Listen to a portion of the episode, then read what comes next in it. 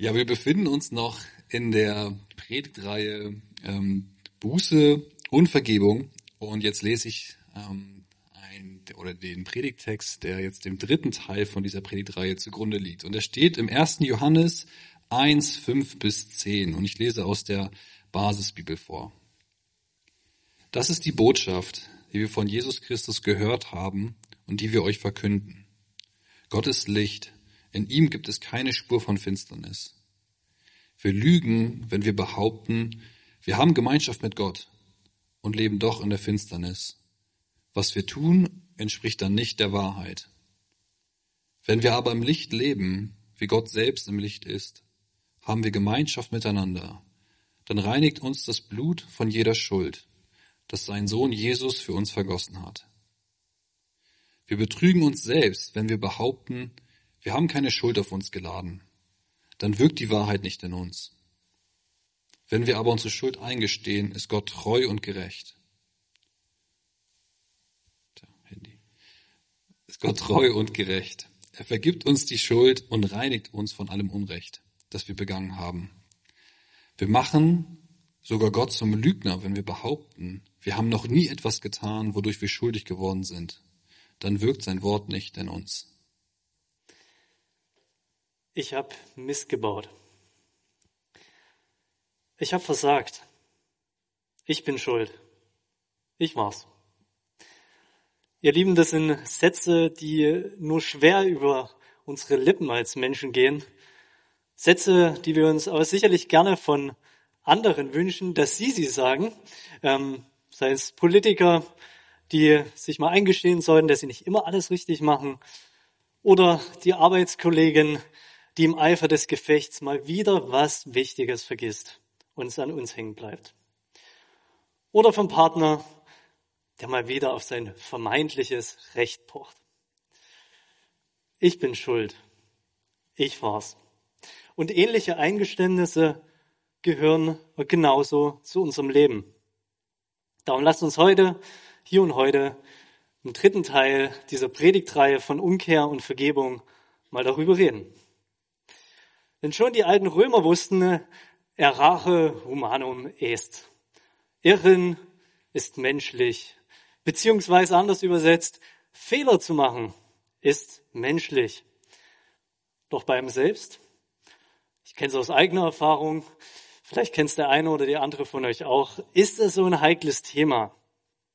Kratzen solche Eingeständnisse doch ziemlich an unserem Ego.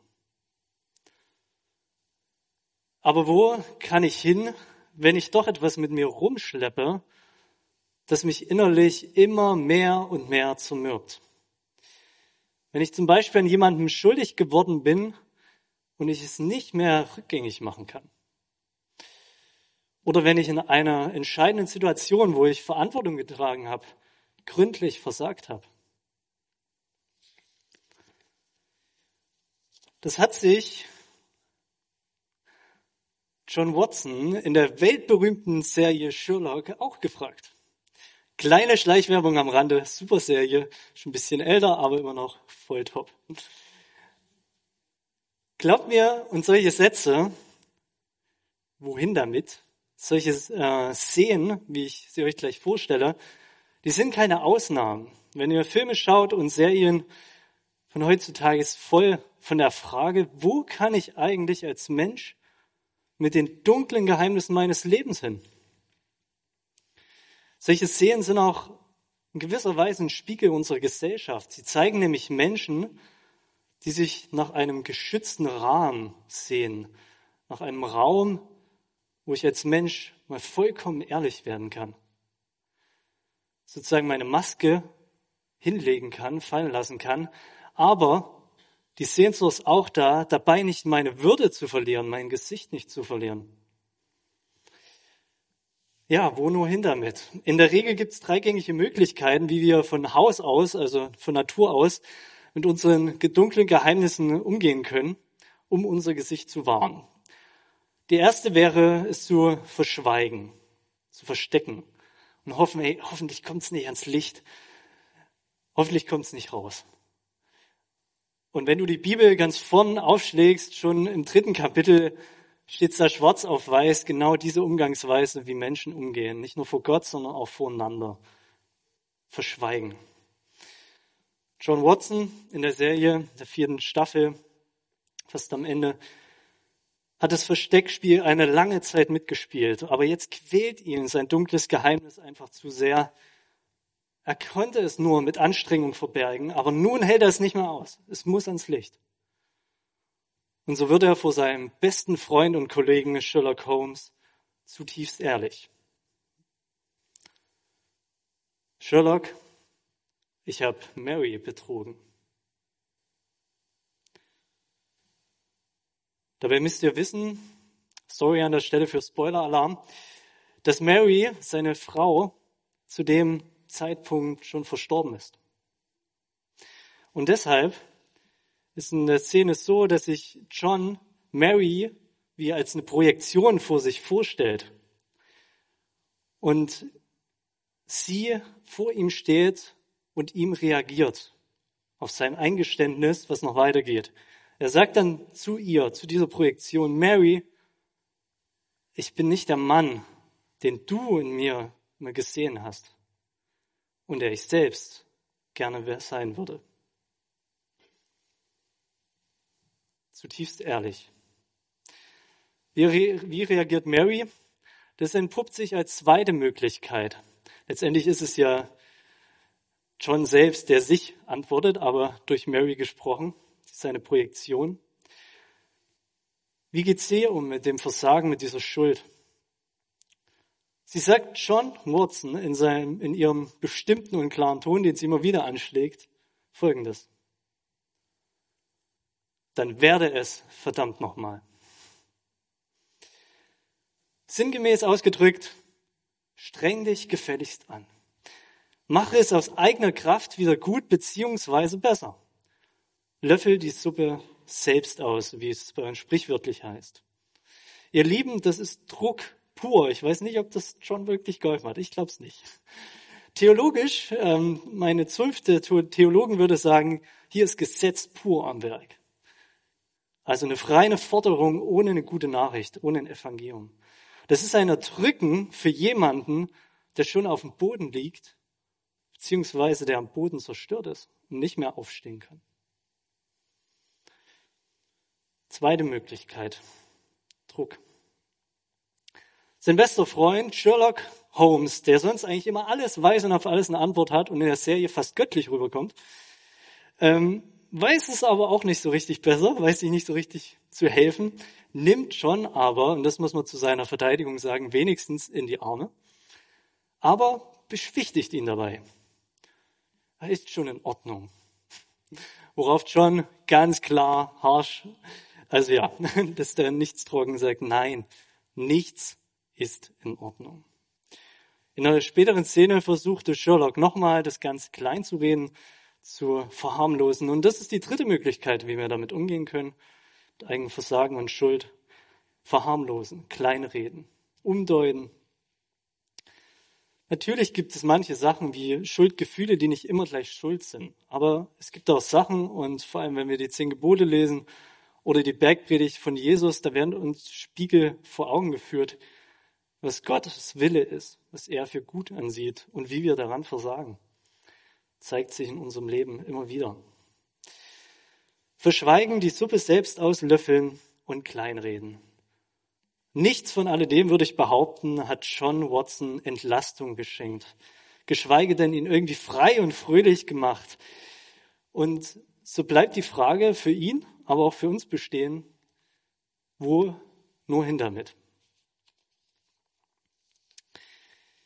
Auf einer tiefer Ebene könnte man auch fragen, sehnt sich John nicht im tiefsten Innern und sozusagen stellvertretend für uns Menschen nicht noch viel mehr nach mehr als nur sein Geheimnis vor jemand anderem auszusprechen, und das ist ja schon echt mutig und gut und wichtig, sehnt er sich nicht viel mehr nach einer wirklichen Vergebung, nach einem völligen Freispruch seiner Schuld und dann nach einem Neuanfang ohne Last, Neuanfang, ein beschwingter Neuanfang ohne unnötigen Ballast im Rucksack seines Lebens, so wie es Andi letzte Woche bildlich ausgedrückt hat.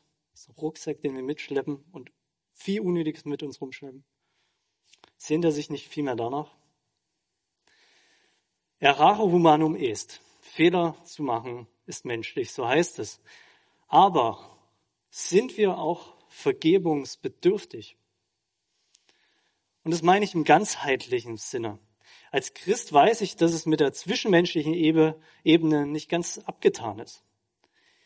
An jemand anderen schuldig zu sein, schuldig zu werden, ist lediglich die Einzelfolge, dass ich von Natur aus nicht mit Gott im Rein bin. Und dahinter steht das biblische und nicht etwa das landläufige Verständnis von dem alten Wort Sünde. Es besteht darin, dass ich erkenne, dass es einen unüberwindlichen Gegensatz zwischen Gott und uns gibt. Und dass es ohne einen Mittler keine Möglichkeit gibt, mit Gott ins Reine überhaupt zu kommen und mit ihm, geschweige denn mit ihm zu leben. Aber genau danach sehnt sich Gott von ganzem Herzen, mit uns ins Reine zu kommen und mit uns zusammen zu leben. Und genau aus diesem Grund hat Gott selbst vor 2000 Jahren Initiative ergriffen. Er wurde Mensch in Jesus von Nazareth und das feiern wir bald in einigen Wochen, wenn es wieder Weihnachten ist. Gott wird Mensch. Und wir feiern diese Menschwerdung deshalb, weil Gott, jetzt für dieses Thema auch gesprochen, weil Gott deshalb Mensch wurde, weil wir im Grunde eigentlich niemanden haben, von dem wir sagen könnten, ich kann mit wirklich allem zu ihm kommen. Ich behaupte, das gibt's hier nicht auf dieser Welt. Weil wir im Grunde auch keinen Ort haben auf dieser Welt, wo wir hin könnten, um vollkommene Vergebung ganzheitlich zu erhalten. Aber genau deshalb hat sich Gott auf den Weg gemacht zu uns. Das ist die gute Nachricht dabei. Jesus ist genau dieser Mittler zwischen uns und Gott geworden. Und jeden Sonntag, so auch heute, feiern wir ihn dafür, dass er diese Trennung ein Ende gemacht hat. Wir haben es vorhin gesungen. Der Zugang ist frei zu Gott. Aber das nicht einfach mal so, das war mal nicht so nebenbei, sondern Jesus hat sich das alles kosten lassen. Und damit meine ich wirklich alles, nämlich sein eigenes Leben. Er ist dafür Deswegen haben wir das Symbol des Kreuzes hier. Er ist dafür durch den Tod gegangen. Durch den Tod am Kreuz. Und das war qualvoll. Aber es ist für uns die gute Nachricht. Es ist für uns die rettende Botschaft. Und konkret wird es in unserem heutigen Thema dann merken, diese Grundlage hat in der Praxis so eine geniale Auswirkung, nämlich, dass wir ein Geschenk erhalten, das Jesus uns ermöglicht hat. Ein Geschenk, das die Welt eben nicht geben kann. Ein Geschenk, das eine Antwort gibt auf dem Wohin nur mit unseren dunklen Geheimnissen. Und ein Geschenk, das kann ich euch auch aus eigener Erfahrung äh, voll und ganz zusichern, das eine ungeahnte Freude in sich birgt und mit sich bringt. Es nennt sich Beichte oder als Verb beichten. Aus dem Althochdeutschen können wir uns übersetzen, benennen und bekennen. Muss ich gut merken, reimt sich. Benennen und bekennen.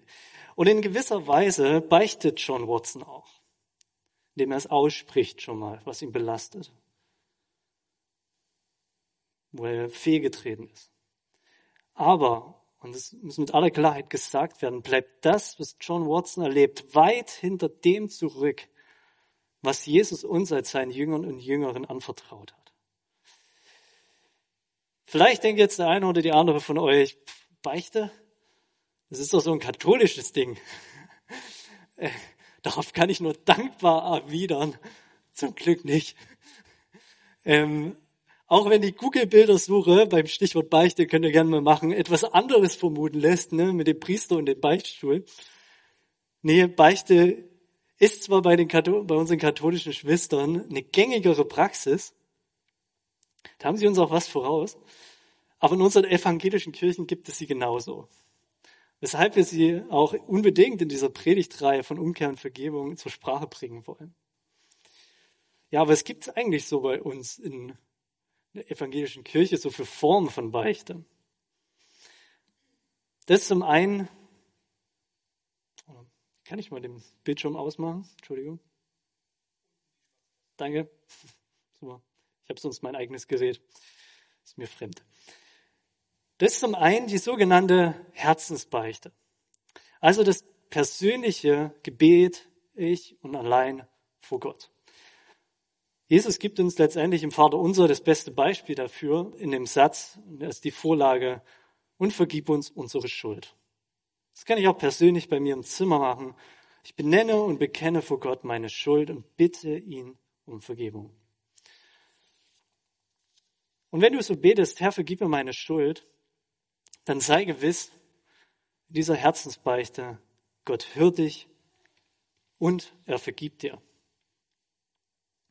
Jesus hat dazu auch ein Gleichnis gemacht, mit Pharisäer und Zöllner, könnt ihr nachlesen bei Lukas 18, wo der Zöllner genau das einfach betet, ganz ehrlich vor Gott. Sei mir Sünder gnädig, vergib mir meine Schuld.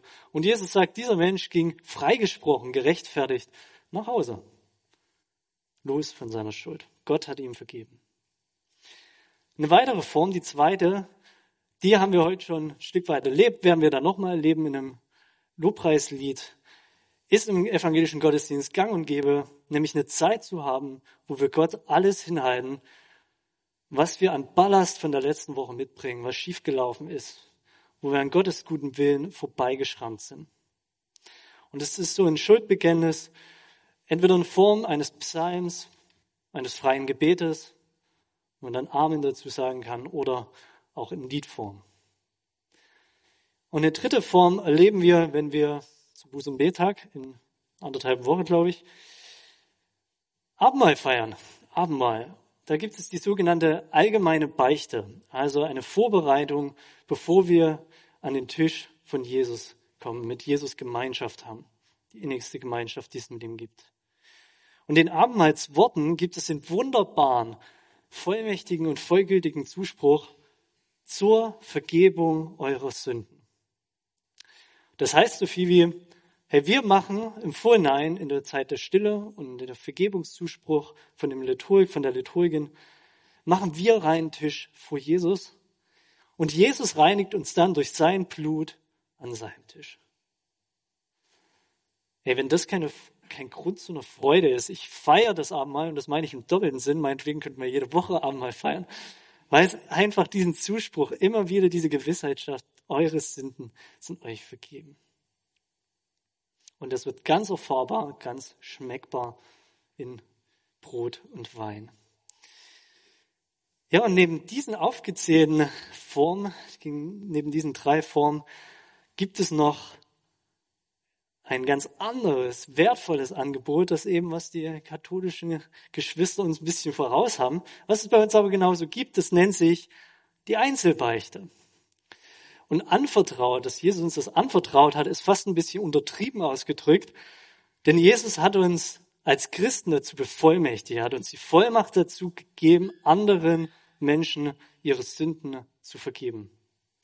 So sagt Jesus am Ende des Johannesevangeliums zu seinen Jüngern, welchen ihr die Sünden erlasst, denen sind sie erlassen. Welchen ihr sie behaltet, denen sind sie behalten. Das muss er sich auf der Zunge zu gehen lassen. Was ist das für ein Privileg? Das, was eigentlich nur Gott vorbehalten ist. Und da gibt es auch eine Szene in den Evangelien, wo die Pharisäer sagen zu Jesus, hey, das ist nur Gott vorbehalten, Sünden zu vergeben. Das macht nicht nur Jesus, der selber Gott ist, sondern gibt dieses Privileg, diese Vollmacht auch seinen Nachfolgern mit.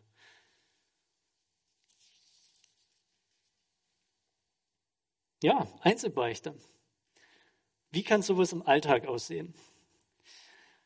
Es kann vorkommen, und das ist mal gar nicht so unüblich, würde ich behaupten, ich kenne es selber aus meiner eigenen Erfahrung, dass dich oder mich eine persönliche Schuld so sehr bedrückt, dass du weder im Gebet, also in der Herzensbeichte, noch im Gottesdienst mit Abendmahl Gewissheit darüber bekommst, dass dir wirklich vergeben ist, sondern du vielmehr an diesem Vorfall, an diesem Versagen, an dieser Schuld richtig verzweifelst.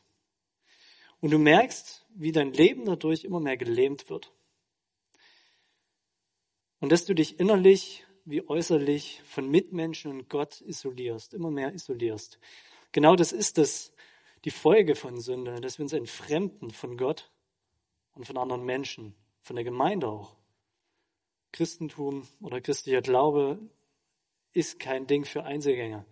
Es ist eine Gemeinschaft. Es ist nicht nur eine Gemeinschaft der Heiligen, sondern auch diejenigen, die, die uns Sünden zusammenkommen und von Gott geheiligt werden. Und wenn du in deinem Leben an so einen Punkt kommst, dann ist die Einzelbeichte eine geniale, geniale, geniale Hilfestellung von Gott. Eine Hilfe, die wirklich Befreiung schenkt und vor allem Freude mit sich bringt. Beispielsweise ist hier aber auch gibt es auch die super Gelegenheit dafür, wenn du einen neuen Lebensabschnitt beginnst und es bewusst mit Gott zusammen machen möchtest. Zum Beispiel, wenn du deinen Beruf in nächster Zeit wechselst und dir im Klaren wirst, hey, mein alter Beruf, alles super, ist cool, ich kann es abschließen, aber irgendwie ist da trotzdem einiges liegen geblieben, schiefgegangen, gab es Konflikte etc. Und ich lege das mal Gott alles bewusst hin und bitte ihn darum, ein echten Tuch drüber zu machen. Meinem alten Arbeitsplatz lief eben nicht alles gut. Ich halte das Gott hin und möchte gemeinsam ihm ähm, befreit und zuversichtlich in den neuen Job an der neuen Arbeitsstelle starten. Das ist auch ein Ort, wo die Einzelbeichte in diesem Prozess hilfreich sein kann. Wie so eine Einzelbeichte in konkreten Schritten aussehen kann, das gucken wir uns gleich an. Eine Kurzversion wird jetzt verteilt, nämlich in Form von Flyern. So, ich glaube, sind alle versorgt. Vielen Dank.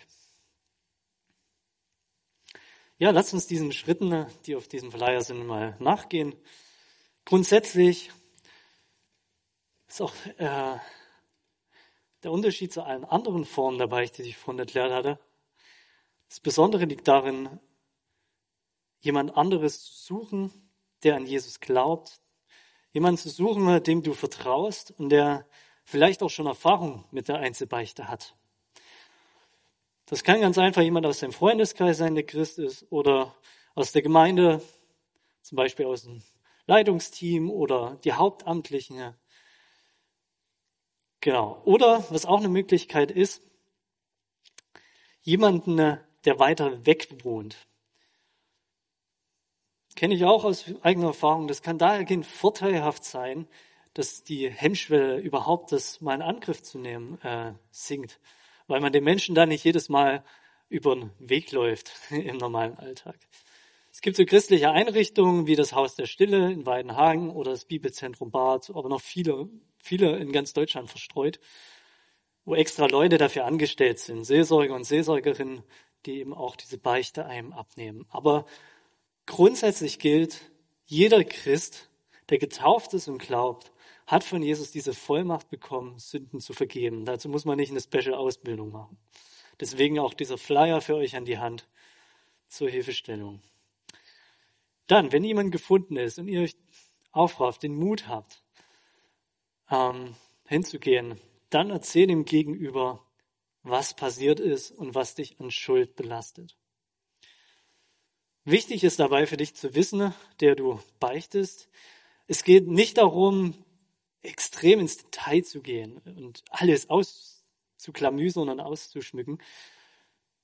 Es reicht, dass Gott alles weiß und er weiß es schon. Was du Gott nicht machen kannst, du kannst ihn nicht überraschen. Das ist schon mal das Beruhigende dabei. Er kennt dich durch und durch. Ähm, und es reicht auch dem anderen, wenn er das Allgemeine hört. Ebenso wichtig, dein Gegenüber, dem du das anvertraust, der ist grundsätzlich kein besserer Mensch. Und das weiß ich als Christ. Als Christ weiß ich, das haben wir vorhin auch gesungen, allein aus Gnade stehen wir hier. Das ist bei dem anderen nicht anders als bei mir. Der andere hat genauso seine Abgründe und der andere steht in dem Moment nicht über mir und über dir, sondern, und das ist die, die richtige Haltung bei der Einzelbeichte, er kniet neben dir vor dem Kreuz, vor Jesus. Er kniet neben dir. Und wichtig für dich, der du Beichthörer bist, so nennt man das, also der, der dem das alles erzählt wird. Das Beichtgeheimnis ist heilig. Eigentlich muss man nicht mehr dazu sagen. Aber trotzdem hier die Warnung. Wenn das Gesagte den Raum verlassen sollte, kann das Leben zerstören. Und das ist überhaupt nicht der Sinn von Beichte, von Einzelbeichte. Der Sinn besteht nämlich gerade darin, es Menschen zu ermöglichen, neues Leben voller Zuversicht und mit gehobenem Haupt neues Leben zu ergreifen, neue Wege und neue Schritte zu gehen. Das ist der erste Punkt. Erzähl deinem Gegenüber, was passiert ist. Zweitens, wie gesagt, kniet vor, miteinander vor Jesus. Und da heißt es dann für dich, der du zur Beichte gehst, sprich es vor Gott aus. Sei einfach ehrlich vor ihm. Und sag ein, und äh, hier ist in aller Deutlichkeit zu sagen, nochmal, auch um das, um die gute Nachricht nochmal an dem Punkt hervorleuchten zu lassen, es gibt keine Sünde, es gibt keine Sünde, die zu groß für Jesus wäre. Jesus ist am Kreuz von Golgatha vor 2000 Jahren schon längst, schon längst damit fertig geworden, um dich auch in diesem Punkt davon frei zu sprechen. Und das wirst du im dritten, Spruch, äh, im dritten Schritt dann auch ganz, ja, ich sag's bewusst, ganz greifbar erfahren. Bewusst greifbar, denn ist denn so, dass der andere oder die andere dir seine Hand auf den Kopf oder die Schulter legt, je nachdem, wie ihr es abgesprochen habt, und dir im Namen von Jesus die Vergebung Gottes zuspricht. Eine Hilfe dabei, die haben wir schon im Text vor, im Bibeltext, der dem ganz zugrunde liegt, gehört, ist der Vers aus 1. Johannesbrief, Kapitel 1, Vers 9. Dort heißt es, das kann dann derjenige sagen, der eben diese Beichte abnimmt.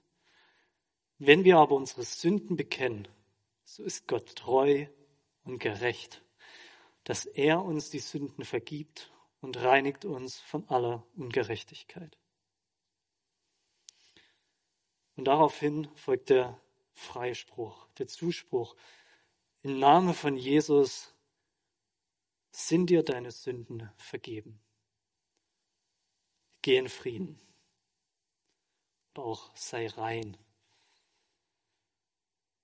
Lieben dann ist Frieden zwischen Gott und dir. Und glaub mir, es ist so befreiend. Es weckt so eine Freude, wenn so ein Brocken von so einem Herzen abfällt. Ich kann und darf neu anfangen. Ich muss nicht in meinem eigenen Sumpf stecken bleiben, Gott hat mich da rausgeholt. Und das Großartige dabei ist, war vorhin auch in einem Lied im Lobpreisblock äh, die Rede, wenn mich mein Herz verdammt, auch ein Vers aus dem Johannesbrief. Wenn in Zukunft dann Zweifel doch mal auf dich einprasseln sollten und du dir denkst, ey, ist mir in dieser Sache, die ich damals dahingelegt habe, ist mir das wirklich vergeben? Glaub mir, es kommen solche Zweifel, das gibt's. Dann ruft er diesen Zuspruch und diesen Freispruch dieser Einzelbeichte ins Gedächtnis. Dieser war vollmächtig und vollgültig. Und da gibt's nichts mehr dran zu wackeln. Es liegt alles in den durchbohrten Händen von Jesus. Also in den besten Händen, die es überhaupt gibt.